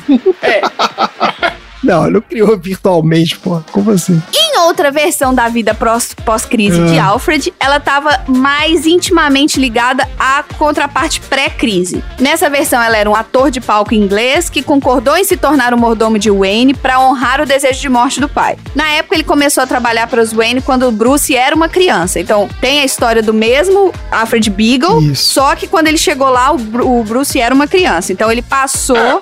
É uma fusão dos dois. Isso. Ele meio que. Exatamente, ele Ah. mistura os dois anteriores pra criar um terceiro. É isso aí. Depois de vários meses que ele tá lá com a família, o Bruce era criança ainda, ele expressou o desejo de parar e voltar pra continuar a sua vida como ator. Só que é quando os pais do Bruce morrem. Isso. E aí ele né, tem que cuidar da criança. E aí ele se sente na obrigação de ficar. É isso aí. É, o o do filme, você vê que ele, ele pega bem aquela ideia do, do Alfred, que sempre foi, né, o mordomo da família, viu ele nascer e tal. É, é, bem, é bem dali que eles tiraram. Mas é, é- é isso que eu acho. Em todos, em todos os filmes, toda a cinematografia, é, é esse Al- é Alfred que aparece. Ah, sim. É porque não é Mas história. aqueles filmes antigos lá, eles não exploram Do muito, Alfred, não, é, né? Acho que exato. Não fala Mas é sempre um, um cara mais velho que cuida dele. É, tem um desses filmes aí, é, eu acho que é o Batman e Robin, que a Alicia Silverstone, ela é sobrinha do Alfred e vira Batgirl, lembra disso? Sobrinha do, do Alfred. Batman e Robin. É, É, no Batman e Robin. exatamente. Batman e Robin. Nossa Eu senhora, não sei por que eles fizeram isso. sei lá, os caras tá cheirados quando fizeram aquele roteiro. Essa fusão desses dois Alfreds que virou esse Alfred híbrido, ela foi depois da Crise Infinita, não da Crise Infinitas Terras. Isso, foi o que eu falei, Crise Infinita. Isso. É que você falou que foi depois do Flashpoint, mas eu acho que não. É, mas é que tem outra coisa que fala do Flashpoint aqui. Ah, tem outro que fala do Flashpoint, é porque o Flashpoint também mudou várias coisas. Porque depois da Crise Infinita, a história foi meio fundida pra combinar as duas. Então ele É passou isso aí. anos como membro da Guarda Britânica e mais tarde se tornou membro do, M, do MI5 antes de se aposentar e retomar seu amor pela atuação. Aí, E após a morte do pai, ele se tornou o mordomo da família Wayne. isso aí. Cara, o cara era do MI5. É o 007, é isso aí, ele é o 007 que vai lá ser seu mordomo. Guarda Britânica. E vai. Ah, porra. Ah, tem que ter um salário muito bom pra você ter um cara desse. Não, mas o cara é mordomo do Bruce Wayne, pô. Claro que tem um salário bom. É, bom, deve ter um salário muito bom, é. Ele ajudou também o Bruce a criar o Dick Grayson, o Jason Todd e o Tim Drake. Quem eram Dick Grayson, Jason Todd e Tim Drake, André? Os Robins. Isso aí. Os primeiros, né? depois ainda teve mais. Ai, meu Deus do Tem céu. mais Robin por aí. Tem Robin por aí. Ele também tinha uma amizade próxima com outros membros, incluindo Barbara Gordon e Cassandra Cain. Uhum. Batgirl e Batwoman. Exato. E ele também atua como uma figura paterna para Bruce e também como um avô para os Robins. Vovô Alfred. Vovô Alfred. Ele também é altamente respeitado pelos heróis que sabem da sua existência, incluindo Superman, Mulher Maravilha, Lanterna Verde e os Titãs Adolescentes. É, tem que respeitar o cara. Bem, ele é foda. O Alfred é foda. Ele é foda. O que eu tenho aqui de pós-Flashpoint é que depois que a linha do tempo é toda reiniciada, o Bruce tá mais uma vez trabalhando na mansão Wayne com o Alfred como seu principal confidente. Quando o Coringa monta o seu último ataque contra o Batman, o primeiro passo é sequestrar o Alfred. Que aí a galera fica zoada. Quando so- sequestra o Alfred é tipo assim, pisou na ferida. É Porque já tentaram 28 vezes, não conseguiram. No dia que deu certo, pô. Não, e se eles sequestraram o Alfred, eles descobriram. Foi a hora que eles sabiam que o Coringa sabia da identidade do Batman. Certo. O Bruce acha que o Coringa escolheu o Alfred por causa da conexão com ele como Batman. E no pós-Flashpoint também o Alfred se reencontra com a sua filha ausente, Julia Pennyworth. Olha aí, essa filha do Alfred, eu não lembro, viu? Dá pano pra manga também. Não, não lembro mesmo. Cara, tem tanta história, tem tanta versão, tem tanta coisa. Quando o Flashpoint Batman e o Bane assumiram Gotham, eles mantiveram Alfred como um refém, como um impedimento para a família Batman, né? Para, para o clã Batman. Esse Batman do Flashpoint é o pai dele, né? O Thomas Wayne, que era o do mal, Batman maligno. É bizarro, gente, é bizarro. Assim, Flashpoint. Ah, quadrinhos, cara. Essa, não, é- ó, essa continuidade aí de quadrinho, eu fui tentar tocar no fio de cabelo disso lá no podcast de garagem, vocês quase me mataram. Mas assim, cara, don't go there. É muito doido e pra nada faz sentido. Assim, Não existe uma continuidade que você ah, aconteceu isso, depois isso, depois isso. Tipo, as coisas são tudo uma maluquice do caramba. Não é uma história única, ponto. Você tem que ler histórias separadas. É, não é uma linha única, são várias linhas que vão se conectando e divergindo, é uma loucura danada. E é isso. Excelente história, adoramos. Gostamos muito de conhecer mais sobre Alfred Thaddeus Crane Pennyworth. E agora que já sabemos, podemos passar para o próximo assunto aleatório. Pelo menos diga seu nome. Não é quem eu sou por dentro, e sim o que eu faço que me define. Bruce.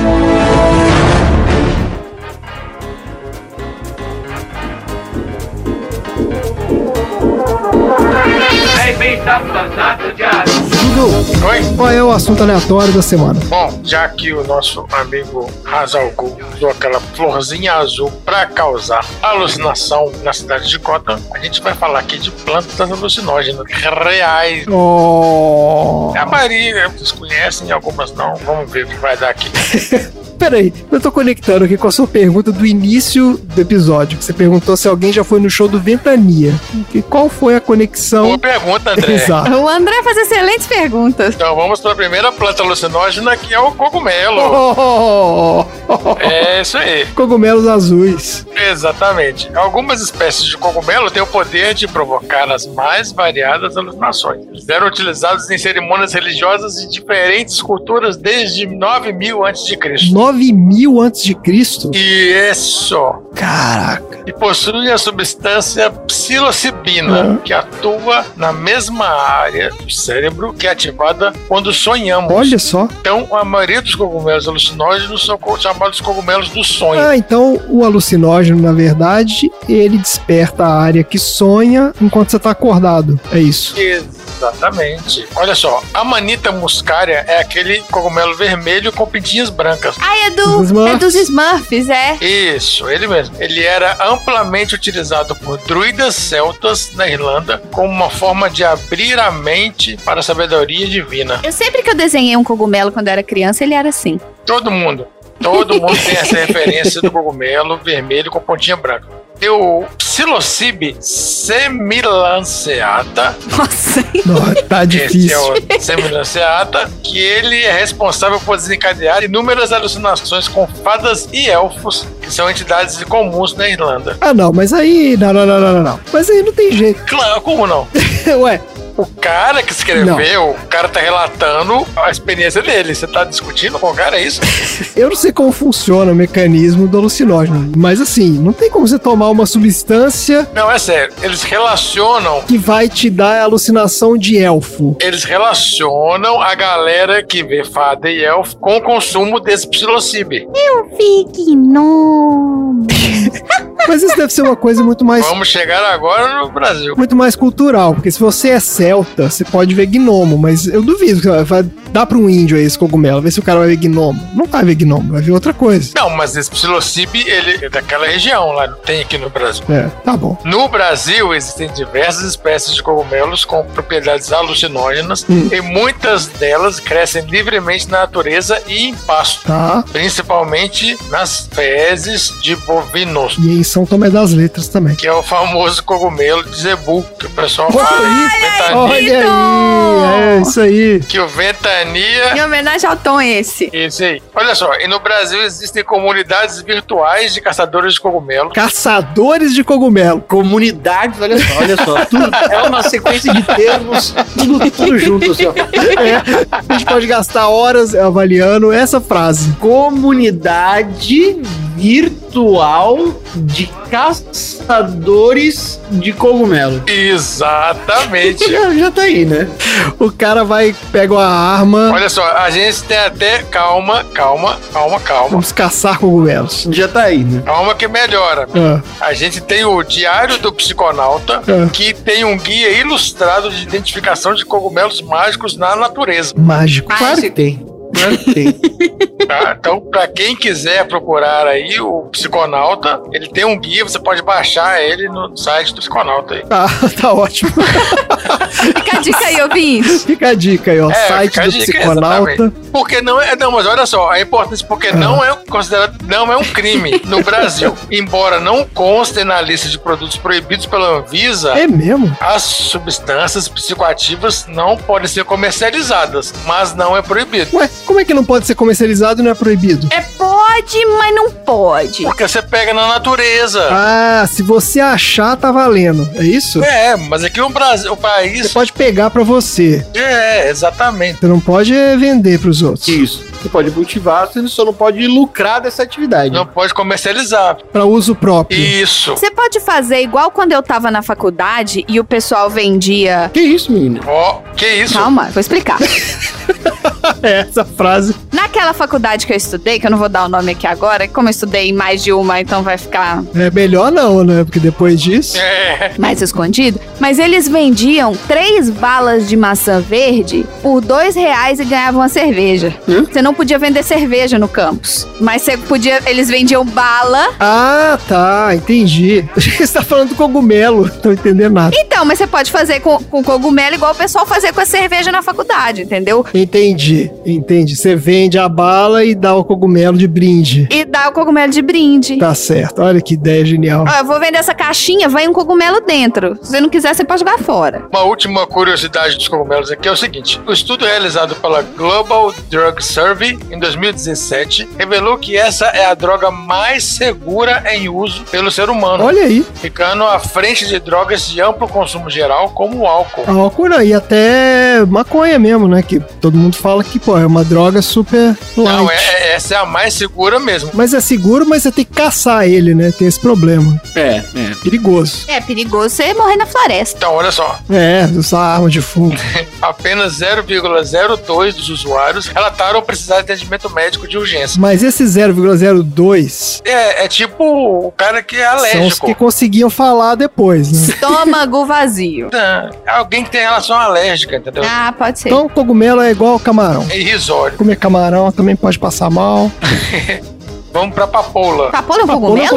cogumelo? Não, não. Não é uma florzinha? Tô, tô na segunda planta já, gente. É uma planta alucinógena. São plantas alucinógenas. Ah, Ah, é. plantas alucinógenas. Desculpa, Nossa. É, a gente não tá falando só de cogumelo, não. desconcentrei total aqui, desculpa. É, eu também tava com cogumelo aqui na cabeça. Larga o cogumelo agora. Vamos trocar de plantinha. Tá bom, É, larga, vamos soltar. Solta, o cogumelo do zebu aí.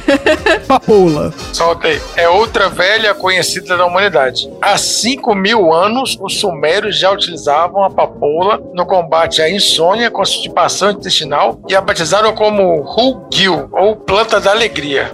Olha aí. Happy Plant. Ah, o problema da papoula é que ela é a base de extração do ópio. Isso. E o ópio é aquela palavra que vem, é a palavra grega que, que significa suco. Hum, Ele é obtido a partir da extração de uma substância leitosa presente no bulbo da papoula quando ela ainda está verde. papoula. Vê como é que os caras descobrem isso, né? O cara pega a planta então. de Cara, várias idades e várias coisas e vai experimentando, né? Os caras. exato, cara. Imagina a seleção natural que já não É. rolou aí, gente.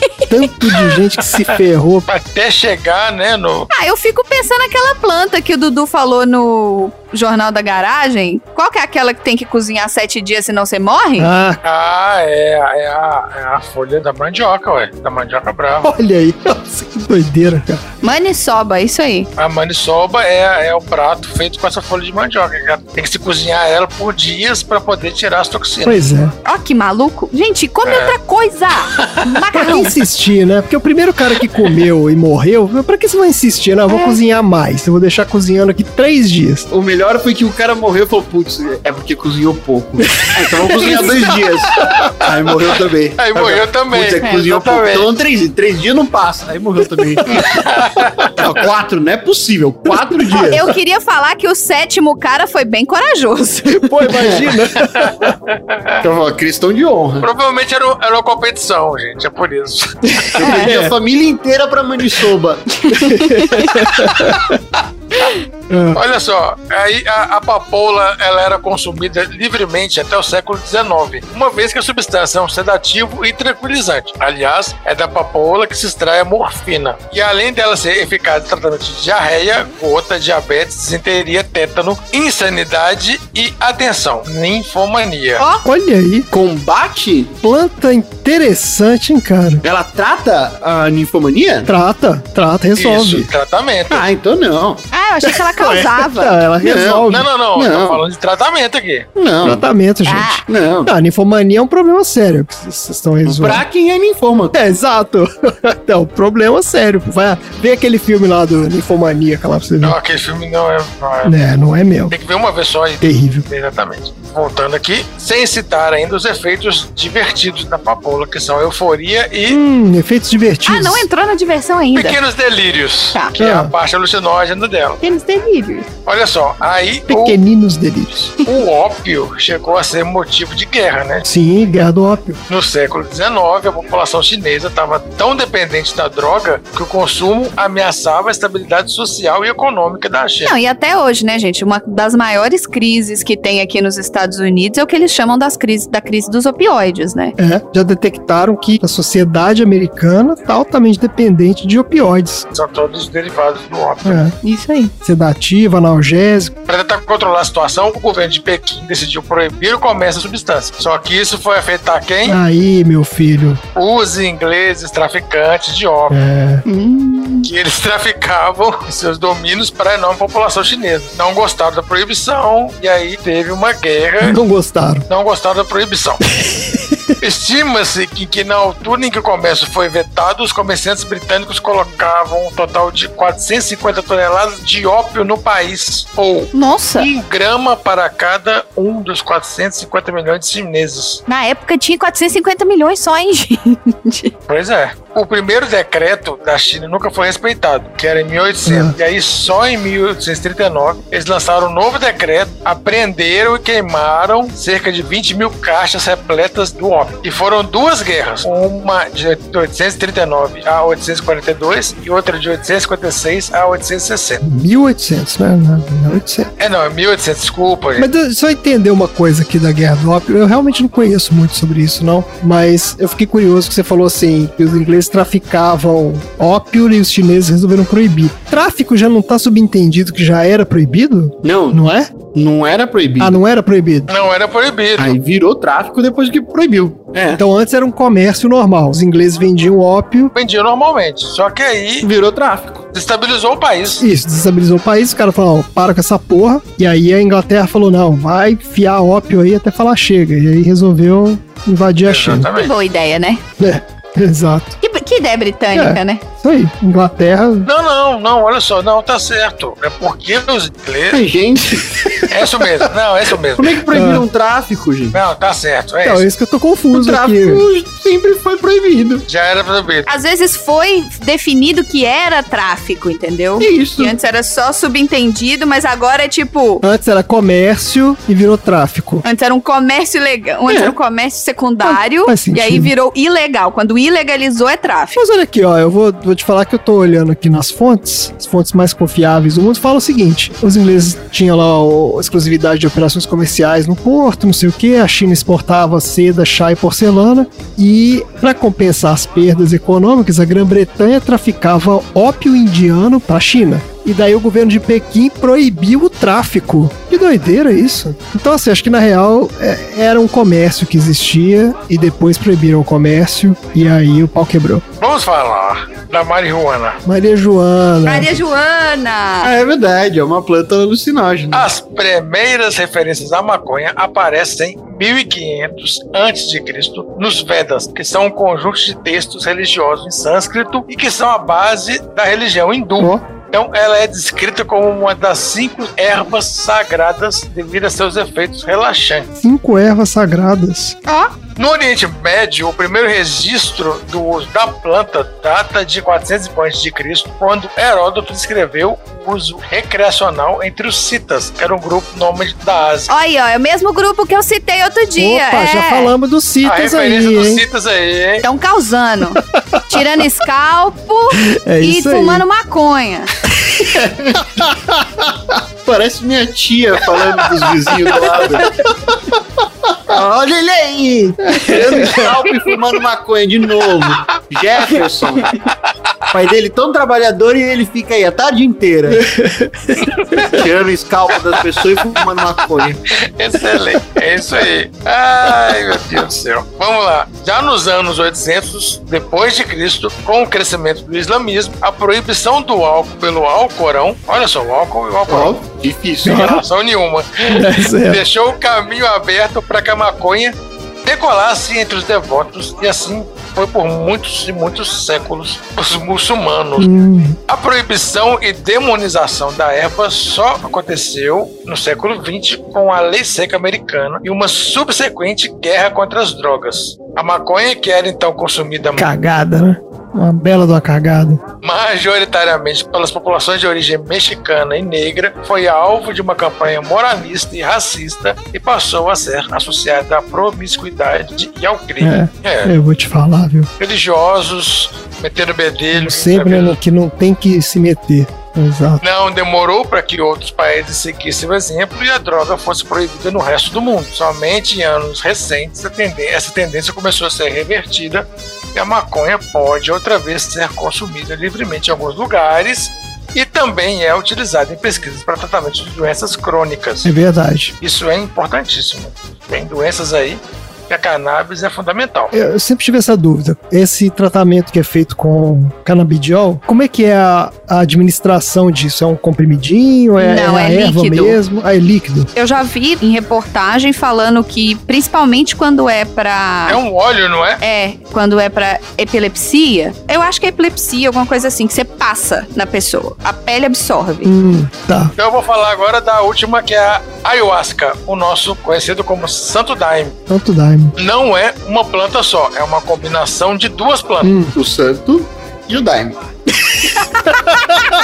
É tipo Cosme capim e Damião, santo, né? É, O capim santo e o... O capim santo que é capim e o santo. Exato. Assim como a erva cidreira. que tem a erva e a cidreira.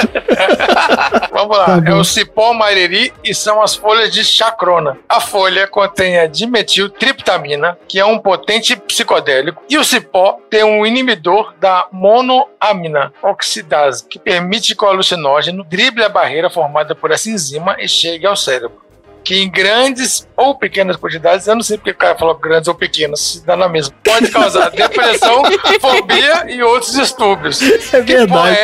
é essa? pra Faz que, que o cara sentido fala um nenhum, né? negócio desse? É, Vai, qualquer quantidade vai causar o mesmo resultado, pô. exatamente. Olha só, e os dois juntos formam um chá de grande importância cerimonial para as populações amazônicas, a ayahuasca ou o chá de Santo Daime. O Santo Daime, ele é uma religião que... ou é- O que que é exatamente o Santo Daime? Santo daime é parte do cerimonial de, um, de algumas religiões. Ah, tá. E eles usam a ayahuasca pra fazer esse santo daime. Isso, pra fazer essa parte do cerimonial. Então, olha só, há registros que essa bebida é utilizada há pelo menos um milênio. Ninguém sabe direito como foi que surgiu a ideia de colocar duas plantas alucinógenas juntas. Ah, meu amigo. É o mesmo esquema. Já Os caras vão Alguém experimentando e que tomou uma misturando. só e falou que tava fraco.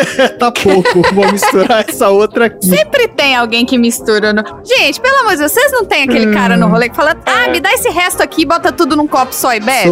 Sorvete de bacon. Já falamos sobre isso. Sorvete de bacon, teoria do sorvete de bacon do André. Aí. Olha só, no passado, apenas os xamãs da- das tribos eram autorizados a consumir, mas atualmente o uso é bem mais amplo, sendo permitido a turistas e pessoas interessadas seu poder de acessar o subconsciente, sem nunca, no entanto, ser dissociado do seu papel espiritual. Só pode ser consumido é, associado a um papel espiritual. no contexto religioso. É a justificativa pra ficar maluco, pra ficar doidão. É, mas aí justificativa pra ficar maluco nunca, nunca faltou pra ninguém no mundo, né? Que o chá proporciona às pessoas contato com experiências e sensações escondidas no fundo das suas mentes. Eu não sei quem quer revelar coisa que está no fundo da mente, não precisa, não, é, não precisa Né? disso.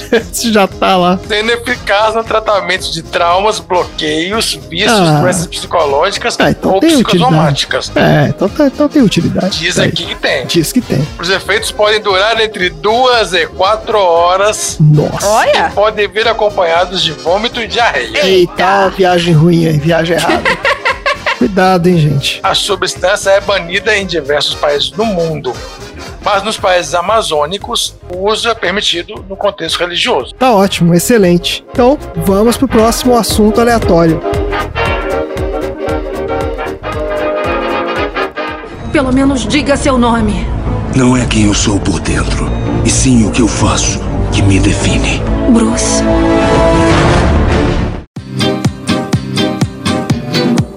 I touch your Tom, qual é o seu assunto aleatório da semana?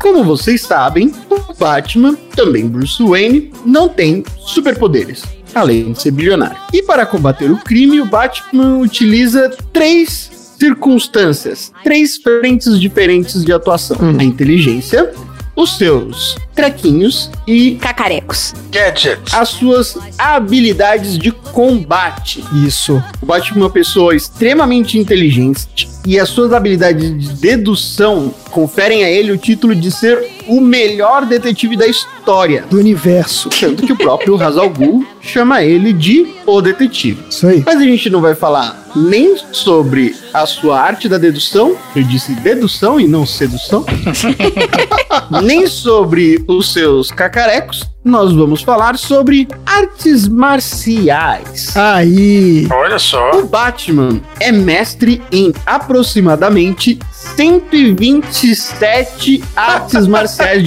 diferentes. você tá de sacanagem. Que exagero. Quadrinho é muito bom, né? Isso, É isso aí. isso a gente deve considerar o boxe, a esgrima, o aikido, do qual eu também sou mestre, Olha aí. É mesmo. É sério mesmo? Eu quase fiz aula de Aikido na escola do Tom. é verdade. Olha aí, Tom. Você já tá a, a 126 artes marciais de virar o Batman. E a capoeira. Tá. Capoeira? Poeira. Ah, não. Imagina o cara com Batman birimbau ali. também Bate berimbau. dá rabo de arraia. É, isso aí. Também dá aquele bico de papagaio.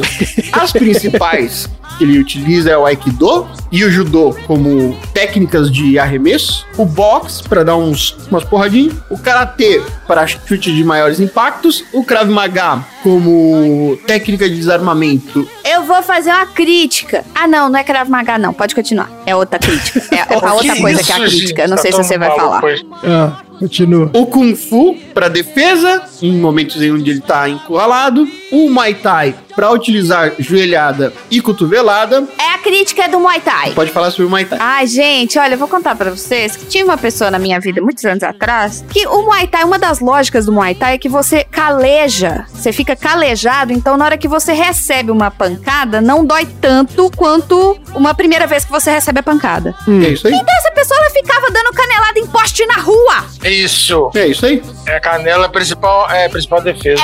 Não, é coisa de gente idiota ficar dando canelada em poste na rua. Pronto, falei. Critiquei! Não, não Ah, vou julgar o cara. Ele quer ficar com a canela cascuda, ué. Na rua, no poste, com as pessoas andando junto. Você não precisa fazer seus amigos passar É, vergonha você com pode você. ter. Não, não, não precisa. Você pode fazer isso. No... Tá sozinho, então. Mas você tava andando, você tava andando com o pé. mão- Ah, vamos ali no posto de saúde, vamos. pô. Aí ele, pa- ele viu um poste, ele parava, começava a chutar poste. Exato! Todos os postes.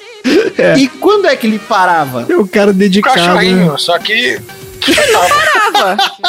Ele ia Você vai dando dois andando É, com passinhos, o cara, chute. Ele chutando o poste. Aí tem outro poste, dois passinhos, chute. Ah, tá bom. Ele dava, ele dava um chute. Peraí, peraí que eu vou, peraí que eu vou chutar no poste ali rapidinho. Por vou chutar o poste. poste. É, um chute por poste Ah, tá enquanto bom. acompanhava o ritmo de quem tava andando junto, entendeu? Não, tudo bem. Não era alguma coisa que atrasava tanto assim. Tudo não bem? tá tudo bem. Não Tudo tá bem, tudo bem. não Se é, você não. tá andando do meu lado, se você começar a chutar, hoje eu faço isso, mas naquela época eu não fazia. Eu vou fingir que eu não te conheço, vou atravessar a rua. Mas é só um chute só. Tum, tum. Não, foram vários. E ele dá, mas assim, são dois chutes, né? Com a perna direita e com a perna esquerda. Ou ele, ou ele faz nesse poste é com a direita. Não, ele ia de um lado e voltava do outro, entendeu? Ele ia fazendo com um lado e na volta ele fazia com o outro. Ah, Por quê? na ida ele Ah, ia batendo entendi, com a uma e na entendi. E outra. dá a volta com a outra. Se ele voltasse pro outro caminho, fudeu, né? Porque ele não ia conseguir bater, um É, se tiver chutar o menos tanto poste, de... ele vai ficar é, com uma perna menos calejada que a Exato. outra. É Tá verdade. tudo errado. É método. Não, tá tudo errado, tá tudo errado. Você tem muita razão, tá tudo errado mesmo. Então continua, Tom. Mas nós vamos falar sobre É. a arte marcial que ele aprendeu junto com o Henry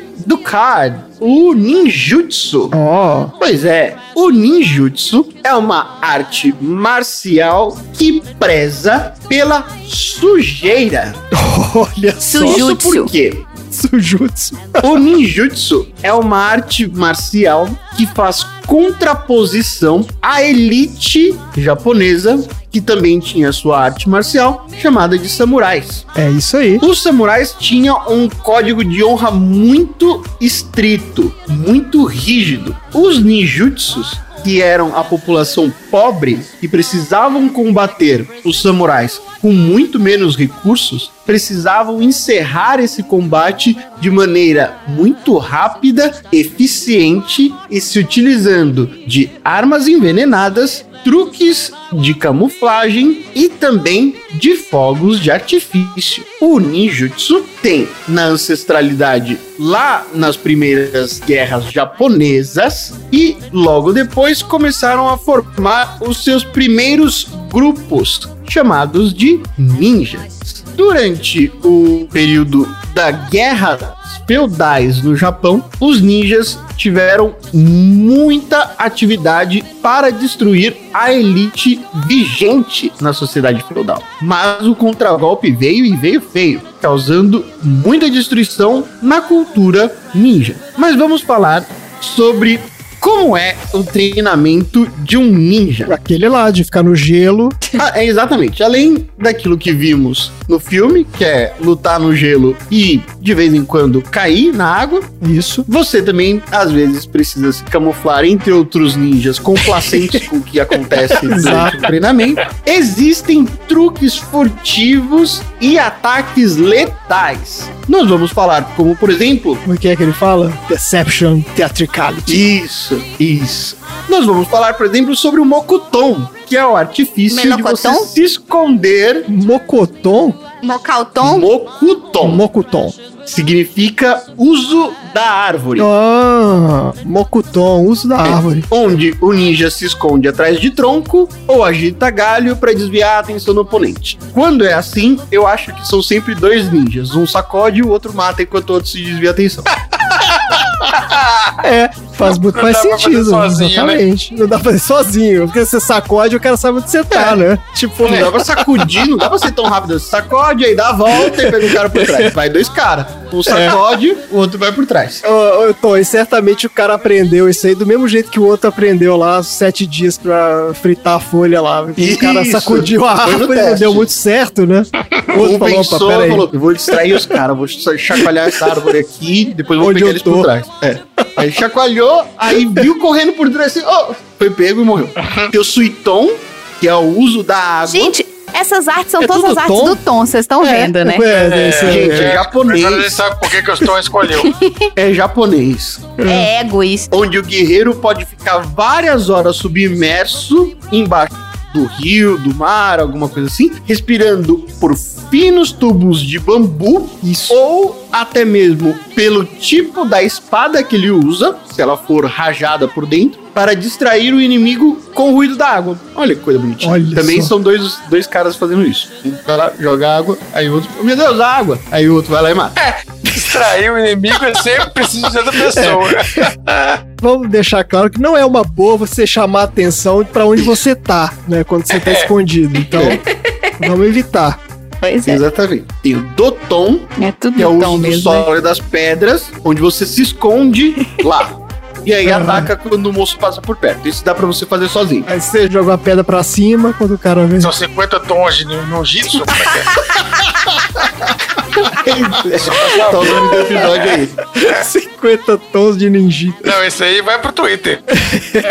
Tenho as roupas escuras, um clássico. O Sim. próprio Batman utiliza desse artifício. Apesar de que o parceiro dele não. Hum. Aqueles ninjas que usavam branco é o Que quê? ninja que usava branco? Só pra aparecer mesmo? Ah, Que tipo ninja que usa branco, né? Ah, tem os ninjas que, que vestem branco e tem os ninjas que aquele vestem preto. do G.I. Joe lá era branco. Só aquele do G.I. Joe lá, o a Storm Shadow. Ah, Mas é a referência que eu tenho, é o G.I. Joe. Então, mas aquele ninja lá, ele só presta pra quando tá no Ártico, entendeu? Quando você vai jogar um ninja no Ártico, você joga aquele cara lá. É, quando tá nevando, quando tá nevando. Neva, neva no Japão também, né? Quando tá nevando, exato.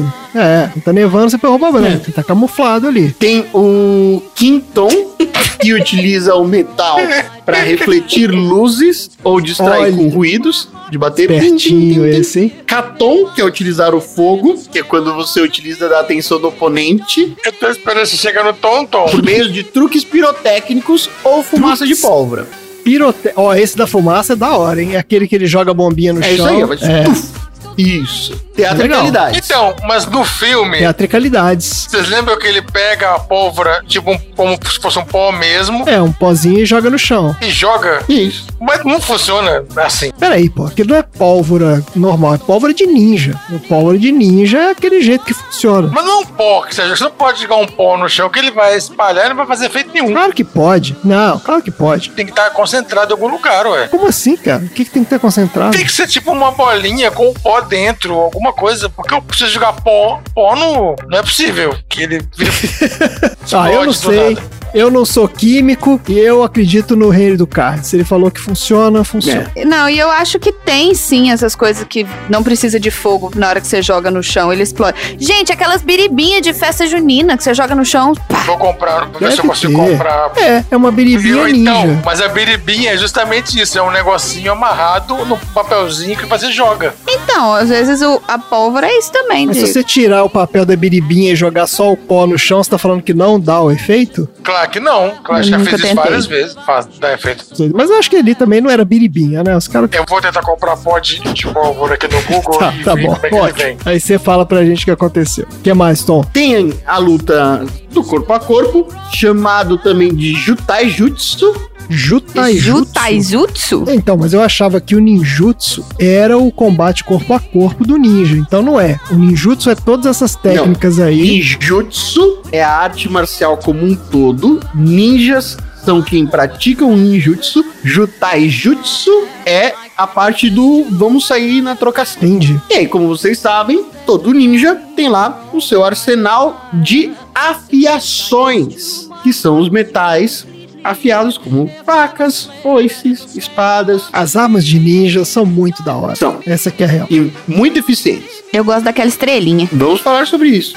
Vamos, falar? sobre Então vamos falar, Vamos, vambora. vamos, claro que vamos. Vamos aí. E é completo. Aqui tem cultura, como é? que é? Informação. Aqui tem informação. Aqui tem informação, é isso aí. Aqui tem A informação. espada, que todos nós conhecemos, a principal arma de combate dos ninjas, principalmente porque elas são não só um artifício muito bom de ataque, mas também de proteção e desarme. Tem a Kusarigama, que, ouvinte, é aquela foice meio misturada com machado. Foice com machado. Sabe como é que cara. é? Um caminho curtinho, na ponta desse caminho curtinho, tem uma pontinha tortinha assim, ó, pra frente. Mas é uma ponta torta, assim, é um- tipo um gancho. Tá, sei. que era realmente uma ferramenta utilizada pelos fazendeiros na época feudal para arar a terra e a pessoa começou a sair matando as outras utilizando Que essa é da ferramenta. hora, cara. Muito da hora. Tem a Kusari Fundo, Ah, que são as correntes. aí sim. O Chuco, que vocês também conhecem, que é aquela munhequeira afiadinha, o Batman tem. Tem E também. ele sai na mão com o Henry do Cardio com essa munhequeira. Sabe aquela que tem aquelas para... As garrinhas As- Tá. que ele segura no gelo? Isso, as garrinhas assim, ó. Como, é. como se fossem umas garrinhas assim, ó. Pum, no braço. que justifica, né, aquele detalhe do uniforme do Batman, que aquilo é um, uniforme, é um Exatamente. detalhe clássico do uniforme. Todo mundo acha que é só um, né, uma asinha de morcego ali. Que é uma alegoria que relembra Isso. e que relembra o morcego, mas não. Aquilo tem muitíssima utilidade. Eu, se eu pudesse, andava com isso em casa. Tadinho do Drogo. Tenho Kyoketsu Shogun. Parabéns para o meu japonês. que, é, Beijo, que é Chi. aquela corrente com um punhal e um gancho na frente. Ah, isso é bacana também. Sabe qual que é? Não tô sabendo desse não, É cara. aquela que a pessoa lança. Não sei. É. É tipo o Morningstar. Ah, sei, sei. É tipo isso, o que é, o Scorpion usa, é. o Scorpion, Isso. exatamente. Isso aí. sabe? É tipo o que o Shun usa, Cavaleiro do Zodíaco. Isso aí, é exatamente isso. É um corrente, uma corrente com Ah, do Chum, sim. um punhal na Uma frente. faquinha na ponta, vai lá. Isso. E a Shuriken, Aí, que Sim. é famosa Clássica. a estrelinha. Estrelinha de ninja, também conhecida como Clássica. asterisco. Isso. Você jura que é conhecido como asterisco? É conhecida por quem Não. como asterisco? Mas o asterisco Ah, também é tá. conhecido como estrelinha de ninja. Quando você era criancinha assim, ó. um A Shuriken do Batman é diferente, é em forma de morceguinho. É, do Batman em forma de É, aliás, morcego. eu achei a, a Shuriken do Batman um tanto quanto trabalhosa de se fazer, né? Pô, imagina, eu fiquei pensando nisso, cara, porque ele gastou um tempo ali naquela máquina Ah, ele faz uma, pra fazer É. uma. joga, fincou na parede e tem um. Sei lá, ele passa lá no dia seguinte. tipo, Não, pra o que buscar. deve ter de morceguinho no eBay. Ele tem que pedir pro Alfred ir lá pegar. Não, não, não, não. Ele é milionário. Ele pode mandar fazer e depois ele vai lá só e passa pra molar as pontas. O que ele fez, ele foi só o molde, então. Ele fez um protótipo, é isso? É, e depois manda replicar aquilo ali. Não, ele ué. manda replicar pra quem fazer. Mas aí fica muito na cara, ele não pode. É, ele não pode ficar pedindo pra empresa fazer o- as armas do Batman. Ele tem que fazer, ué. Mas a empresa Wayne faz, ué. Até por questão de honra. Questão de honra. Toda vez que ele for pra algum lugar, ele vai ficar fazendo, vai gastar horas do tempo dele fazendo esse negócio. Eu acho que no dia seguinte ele passa pra buscar. Então, eu acho que ele pede pro Alfred ir lá pegar. Ele fala, ó, tá, joguei mais ou menos ali. É, eu acho. Ai, caralho. Você não viu que ele encomendou 10 mil peças do Japão? e Mas... Máscara. Do Máscara. capacete É, da mas ele máscara. era capacete dele. É. Ele fez um esquema que, tipo assim, ó, encomendou uma parte de um lado. é. Foi, foi, encomendou um capacete com orelha? Não. Não pode encomendar um morceguinho de metal? Não, mas ele não encomendou, não, não, ele não encomendou o capacete com a orelha, ele encomendou o capacete de um lado e a orelha de outro. Porque É, eles de falaram, "Não, a gente fornecedores monta aqui. Exatamente, pra não dar na cara que era o negócio do Batman ali, né? Imagina só, ó, uma empresa lá em Bangladesh, mo- de uma indústria muito 10 importante. mil capacete de Batman pra mim. do, do Viu na vestuário, TV? recebe um pedido do Mercado Livre com 10 capacetes com Não orelhas é pontudas. Mercado Livre, não, é Duelo 7. Isso. 10 mil capacetes de Kevlar com orelha pontuda. É, fica meio na cara. 11 milhões de estrelas que simulam um morcego, mas não é necessariamente um morcego. Alguns coletes de Kevlar, cinturões, mas talvez não seja pro Batman. É só algum carnaval qualquer que tá pra rolar aí. Só parece com o Isso. Batman. É. É cosplay, gente. É a galera fazendo cosplay de E Batman. aí é sempre bom contar que todas as pontas dessas lâminas eram sempre envenenadas. Hum, Olha. com a plantinha alucinógena lá do Tem, tem. Então, o ninja também tinha que ter esse domínio de saber produzir veneno. Aí, hoje em dia, o ninjutsu é muito utilizado como defesa pessoal. Ela até teve um apogeu nos anos 70, graças ao Bruce Lee. Onde as pessoas erroneamente achavam que ele fosse ninja. Isso que eu ia falar, porque era Kung Fu, não é? Que ele lutava? Da mesma forma como as pessoas achavam que ele lutava um Kung Fu, mas não é. Eu achava. Não é? O que, que ele Mas lutava? não é, não é. Ele lutava Jet Kunedo. É, Jet Cunedor? Caramba, eu nunca ouvi falar. Jet Kunedo. E atualmente tem apenas mais dois caras que carregam consigo a verdadeira arte ninjutsu. Um que é um velhinho, muito simpático, mas altamente perigoso. Provavelmente E um perigoso. outro cara que, por até pouco tempo atrás, era um espião do governo japonês que, entristecido com a evolução do combate humano, ou seja, com as armas de fogo, simplesmente abriu mão de ensinar as pessoas a arte ninjutsu. Ou seja, se depender dele, o ninjutsu vai morrer junto com ele, porque as pessoas não são mais dignas de praticar o ninjutsu. Vai pro saco. Não merece. Olha aí, que história triste, final triste. Um programa tão bonito. É isso. É isso. Tá ótimo, gente. Então, encerramos nossos assuntos aleatórios. Olha, aprendemos muita coisa hoje, hein? O que, que a gente aprendeu? A gente aprendeu que não deve tentar sequestrar o Alfred, né? É, n- não funciona. Não dá certo. A gente aprendeu que cogumelos são a droga mais de boas que existe, mas tem que usar lá o guia do, É o guia ilustrado de identificação de cogumelos mágicos na natureza. isso, do, do diário psiconauta E também do, da comunidade virtual de caçadores. da comunidade Caçadores de cogumelos. de caçadores né? de comando. Lembrando que se for caçar cogumelo, não use cartola, porque pode dar problema. E aprendemos tudo sobre os 50 tons do ninjutsu, É isso É aí. isso aí. fechando brilhantemente essa edição. Então é isso. Chega por hoje. Fala tchau, gente. world crashes without your kiss of fire. My whole world crashes without your kiss of fire. Fim da sessão.